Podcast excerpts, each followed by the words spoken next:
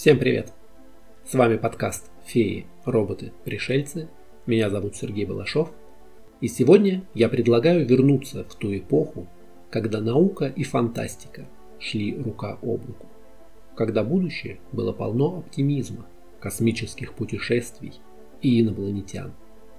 А на научных конференциях всерьез обсуждали контакты с братьями по разуму, не крутя пальцем у виска.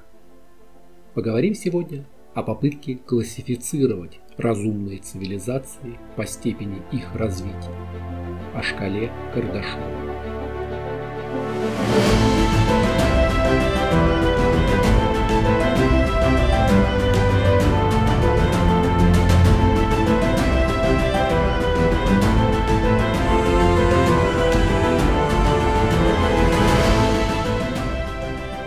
Поговорим о шкале Кардашова. Николай Кардашов – выдающийся советский астрофизик, ученик Иосифа Шкловского, доктор физико-математических наук. В 1964 году в своей работе «Передача информации внеземным цивилизациям» он предложил способ классификации технологического развития братьев по разуму. Мерой разграничения типов ученый предложил использовать уровень потребления энергии. Вся жизнь так или иначе потребляет энергию. Кто-то только для поддержания существования. Чем более продвинутые существа, тем больше у них будет возможности получать и потреблять энергию. Он впервые попытался научно подойти к вопросу о том, что мы ожидаем увидеть, когда ищем внеземные цивилизации. Как можно эти цивилизации описать? Конечно, все это сугубо умозрительно. Нам до сих пор известна только одна разумная форма жизни – это мы сами. Только одна обитаемая планета – наша Земля. Мы не нашли следов не то что другой цивилизации, но даже простейших одноклеточных организмов за пределами Земли. Но это и есть научный подход. Попытка классифицировать и систематизировать даже то, чего мы пока не знаем. Как и уравнение Дрейка, которое позволяет оценить количество инопланетных цивилизаций, готовых вступить с нами в контакт, как и другие теоретические построения. С одной стороны, отлично, что у нас есть систематизированный подход даже к тому, чего мы пока не знаем. Вместо абстрактной идеи, что там что-то есть и какими-то они могут оказаться, у нас на руках схема того, что мы можем ожидать как нам следует это искать и какие практические действия мы можем для этого предпринять. С другой стороны, мы неизбежно загоняем сами себя в рамки представлений, еще до того, как что-то узнали. Одно из решений парадокса Ферми заключается как раз в том, что жизнь на других планетах будет совершенно не похожей на нашу и развиваться будет совсем по другим биологическим законам. Но систематизация для науки никогда не была лишней. Иначе поиск внеземной жизни превращается в безудержный поток фантазии, где реальную науку невозможно отличить от научной фантастики, как это было с гипотезой Шкловского о полом спутнике Марса. Кардашов исходил из того, что могут быть другие цивилизации, намного превосходящие нашу в развитии. Однако есть нечто, что лежит в основе любой жизни – создания и потребления энергии.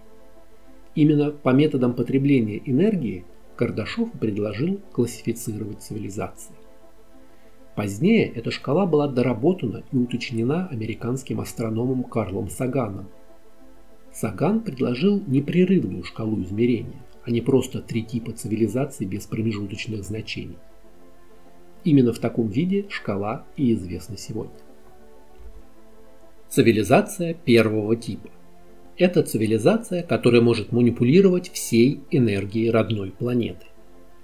То есть это вся энергия, которая приходит к планете от ее звезды и энергетические источники самой планеты. Для Земли этот тепловой поток оценивают в 10-16 степени ватт. Сейчас человечество потребляет в год 10 в 13 степени ватт, то есть в тысячу раз меньше. По скользящей шкале Сагана это дает оценку в 0,73. И здесь мы сразу же переходим в область футурологии.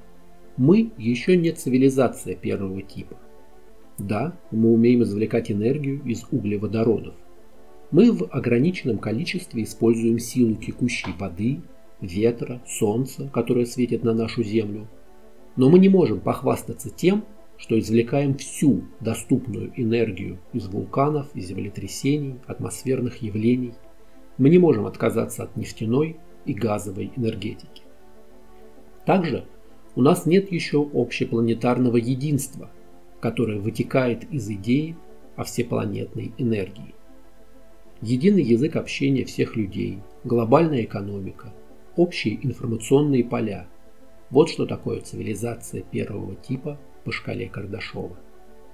Цивилизация первого типа может делать на своей планете все, что потребуется. Строить города для обитания не только на суше, но и под водой и в небесах. Жить, не нанося вреда окружающей среде. Остановить вымирание видов, остановить загрязнение окружающей среды и накопление отходов. Как видно из этого определения, мы еще далеко не цивилизация первого типа. Более того, на основании нашей мировой истории можно сделать вывод, что при переходе из цивилизации нулевого типа на первую существует огромный, страшный барьер. По мере накопления энергии и способов манипулировать ею, на пути к глобальной цивилизации существует опасность уничтожить самих себя и родную планету. Либо в результате глобальной войны, либо загрязнив среду обитания, либо просто не успев выйти на новый уровень прежде, чем закончатся ресурсы. Когда мы говорим о том, что цивилизация первого типа использует всю энергию родной планеты, нужно проявлять осторожность. Очень легко истощить все невозобновляемые ресурсы и остаться ни с чем. Сжечь всю нефть и газ из недр прежде, чем мы научимся эффективно использовать энергию Солнца из космической пустоты. Поэтому расчеты Сагана и Кардашова были скорректированы с учетом ограничения на изменение климата и уровня загрязнений. Если у ученых середины 20 века выходила оптимистическая оценка в 50-100 лет, то сейчас наш прогноз на достижение первого уровня по шкале – это 350 лет, то есть к концу 24 века. Сложно сказать, какова вероятность того, что человечество станет цивилизацией первого типа. Здесь дело не только в гипотетической опасности уничтожить себя в атомной войне или при глобальном потеплении.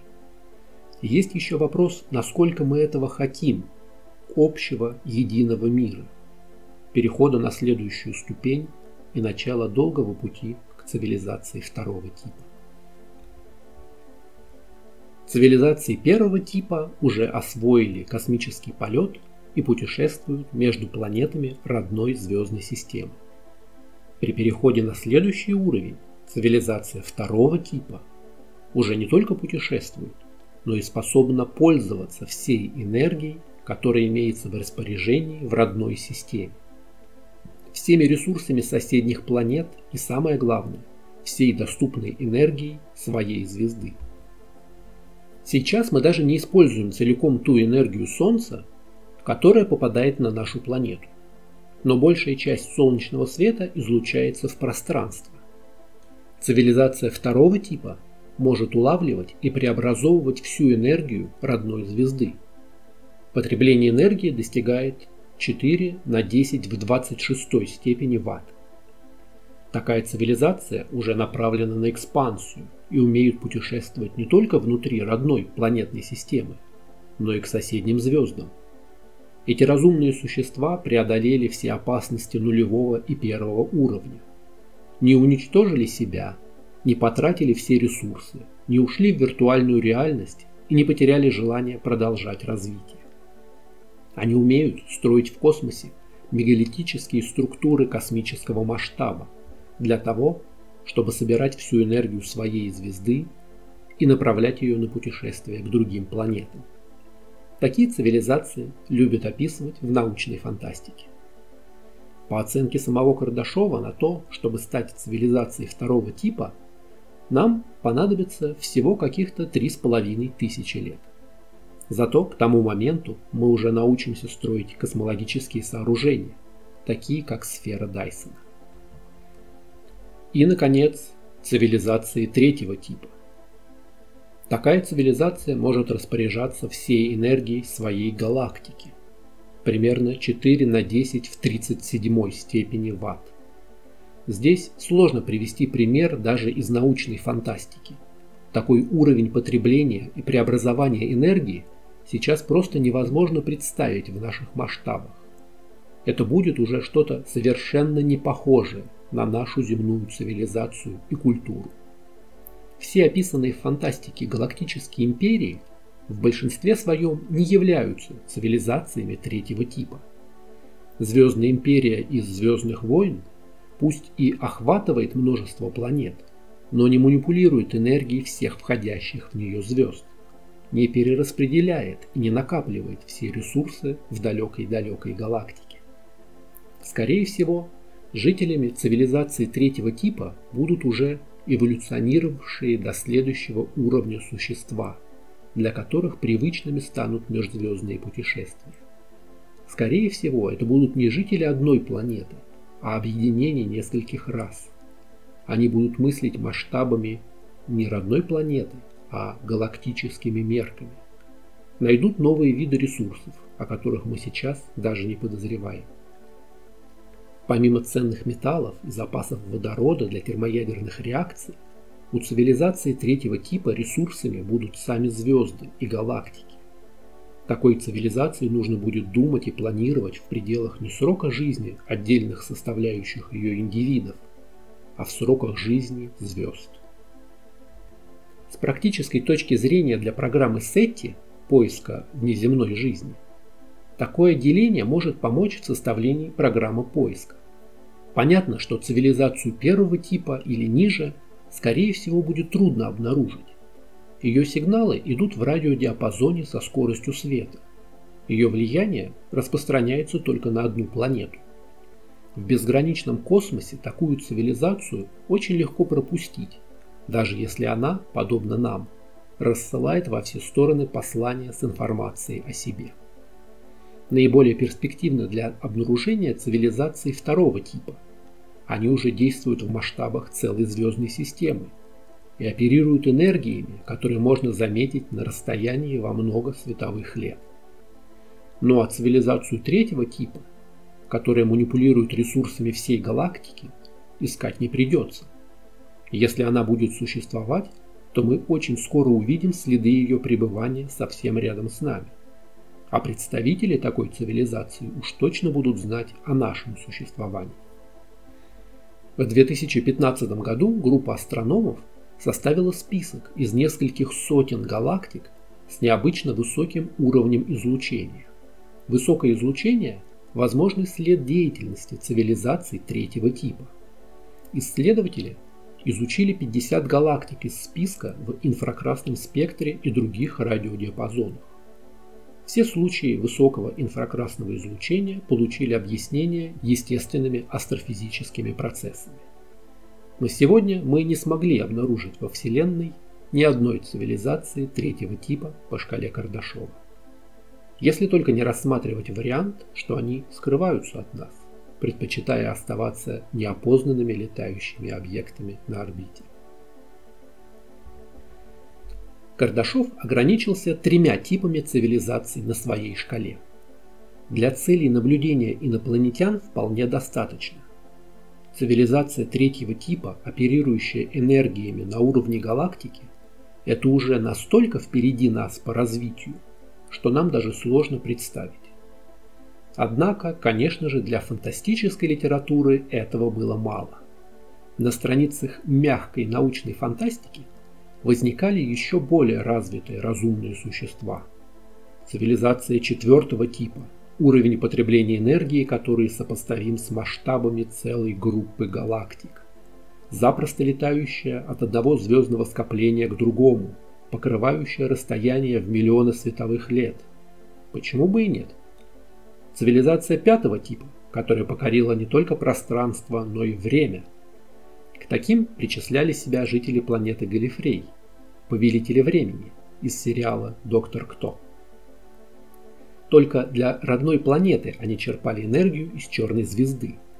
А суммарной мощности их технологий хватало на то, чтобы вести экспансию и войну не только по всей Вселенной, но и во всех временных линиях ее существования. Впрочем, если этого мало, то можно найти произведения с шестым, и с седьмым типом цивилизаций, которые манипулируют всей энергией расширения Вселенной и всеми мультивселенными заодно. Впрочем, здесь мы уже видим эффект девальвации космических масштабов. Это проблема многих космоопер. Формально нам обещают множество планет в разных галактиках, а на деле каждая планета ограничивается одной-двумя локациями по принципу «одна планета – один типаж». Для повествования космологические расстояния ничего не значат, поскольку путешествия между самыми далекими звездами все равно занимают не больше пары дней для суперпродвинутых кораблей. Тот же доктор Кто, которому доступно все время и все просторы космоса, неоправданно много серий проводит на одной только планете Земле, в европейской ее части, в узком отрезке времени, когда там существовали современные люди. Неужели ему не скучно? С нашей точки зрения, а мы еще очень далеки от полноценного первого уровня, почувствовать разницу между цивилизацией третьего и пятого типа все равно толком не получится. Сравнение не слишком приятное, но это масштабы муравья, строящего свой муравейник и проходящей рядом взлетной полосы аэродрома. Муравей масштабы и возможности самолета просто не сможет осознать. Скорее всего, и такая развитая цивилизация не заметит муравья. Не со зла, а просто потому, что привыкла оперировать другими уровнями. Думать не об отдельных планетах вокруг одиноких звезд, а целыми рукавами галактик. Вспомните пикник на обочине братьев Стругацких.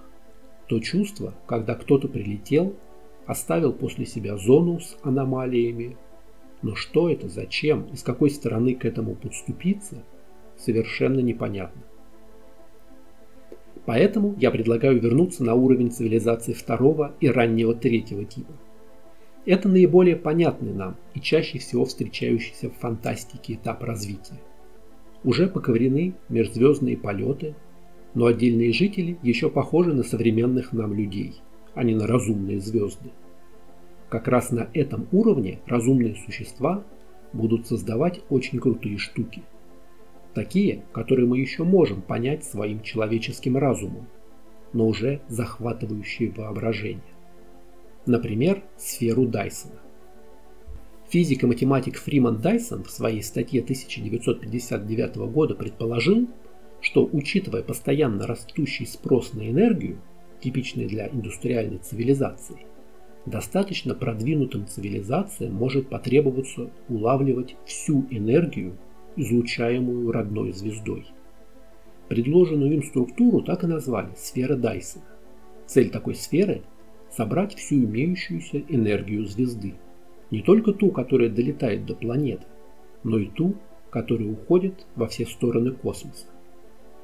Первая, более простая, если так можно выразиться, модель сферы – это рой. Десятки тысяч отдельных спутников, расположенных в космосе вокруг звезды – Каждый спутник снабжен экраном из солнечных батарей. Собирает, аккумулирует и передает всю энергию, которая на него падает. Это уже будет огромным рывком вперед по количеству добываемой энергии, но все равно далеко не весь свет звезды.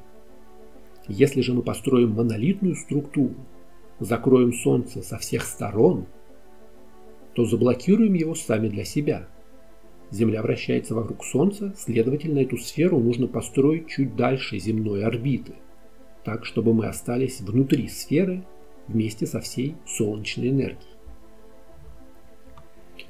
Нетрудно посчитать, что площадь такой огромной сферы, радиус которой равен расстоянию от Земли до Солнца, будет составлять миллиарды квадратных километров. На то, чтобы ее построить и снабдить солнечными батареями, потребуется материала больше, чем масса всей нашей планеты. Даже для роя Дайсона, тысяч отдельных зеркал вокруг Солнца, потребуется разобрать на запчасти весь Меркурий и половину Венеры. А для того, чтобы такое невообразимое массивное сооружение удерживать на месте, нужно снабдить его отдельными двигателями, либо искать какие-то способы антигравитации.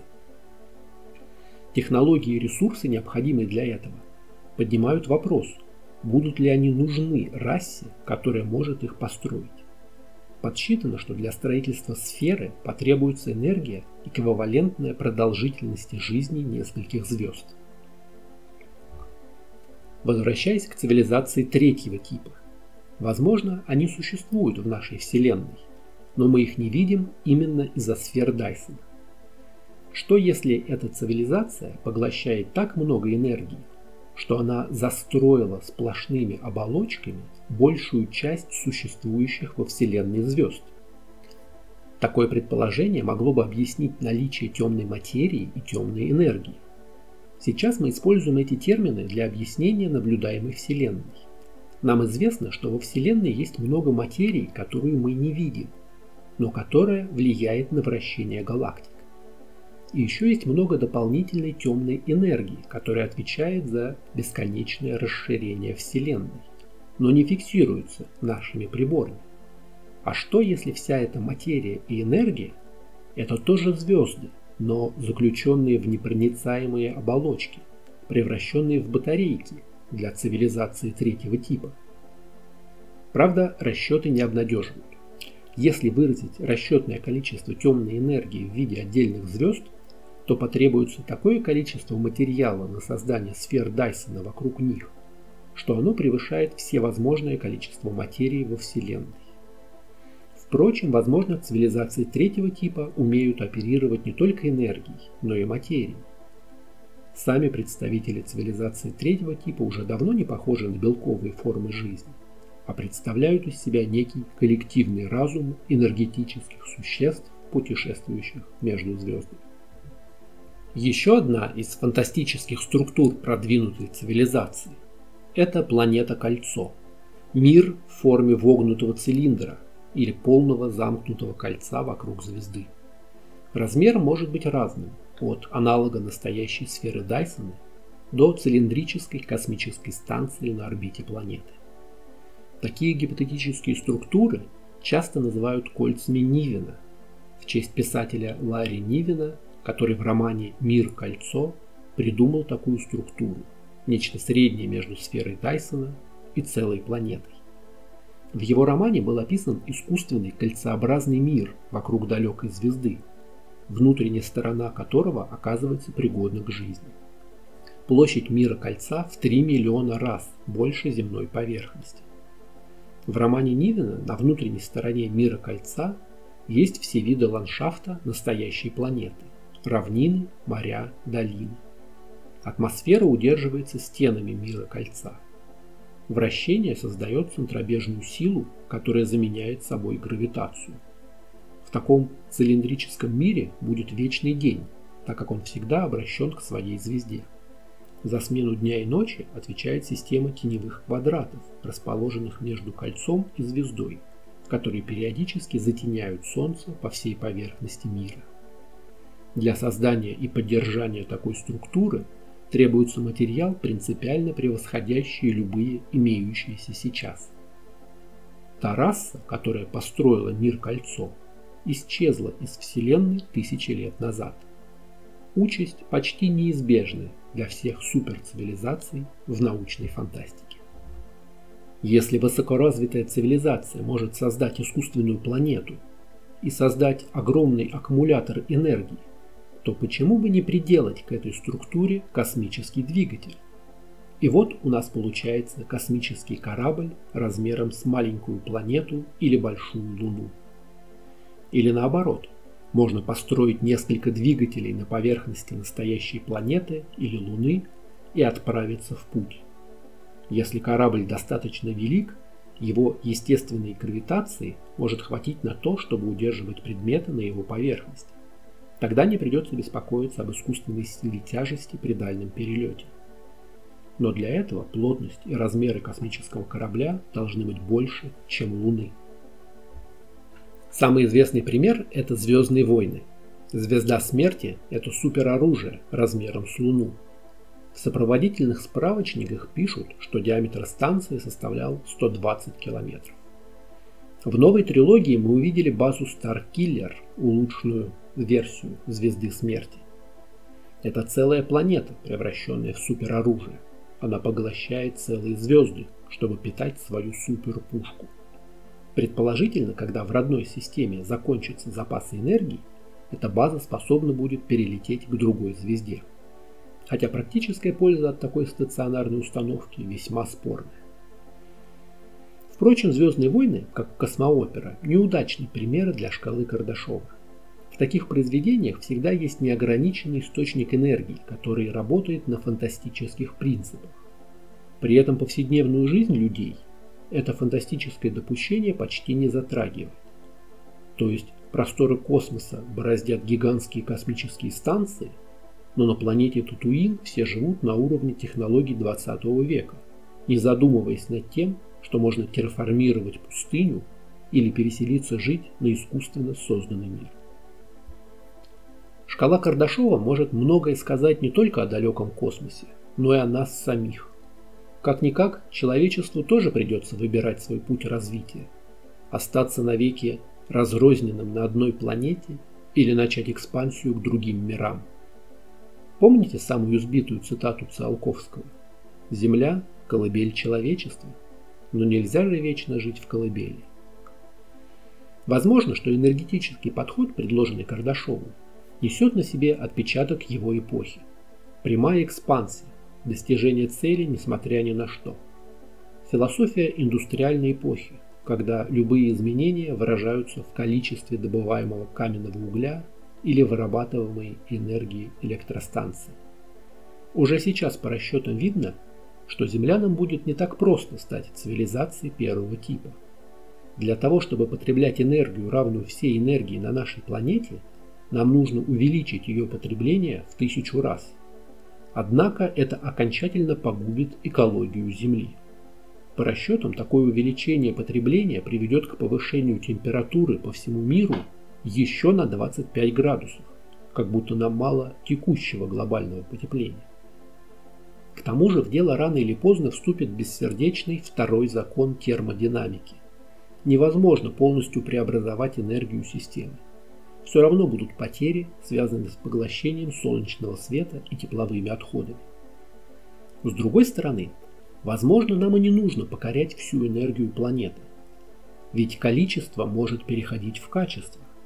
Да, развитые цивилизации требуют значительного количества энергии.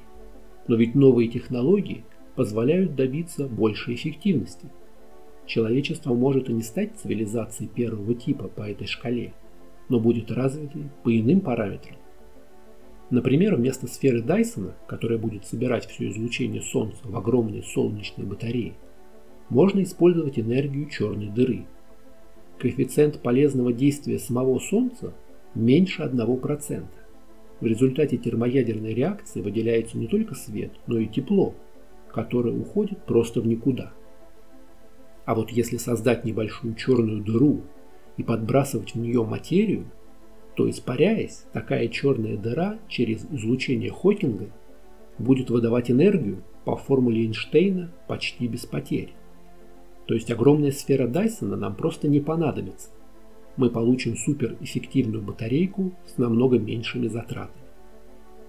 Освоив более эффективные источники энергии и сократив потери, цивилизация вполне может поглощать энергии меньше, чем указано в расчетах Кардашова и Сагана, но вполне справляться со всеми задачами этой ступени. Не обязательно тратить всю энергию целой звезды на то, чтобы достичь соседних систем. Впрочем, тогда теряется смысл шкалы Кардашова. Ведь в первую очередь такая классификация была разработана им для того, чтобы помочь программе SETI в поиске внеземных цивилизаций. Если где-то там вдали братья по разуму умеют пользоваться неисчерпаемой энергией, не оставляющей следов, то нам будет намного сложнее их заметить и вступить с ними в контакт. Но все равно от потребления энергии никуда не деться. Как бы мы ни преобразовывали ресурсы, их запас всегда будет ограничен. у человечества остается меньше 1 миллиарда лет на то, чтобы стать цивилизацией третьего типа по шкале Кардашова. Сегодня мы не дотягиваем до цивилизации первого типа. Но когда-нибудь мы достигнем соседних звезд. И тут вступает в силу расширение Вселенной.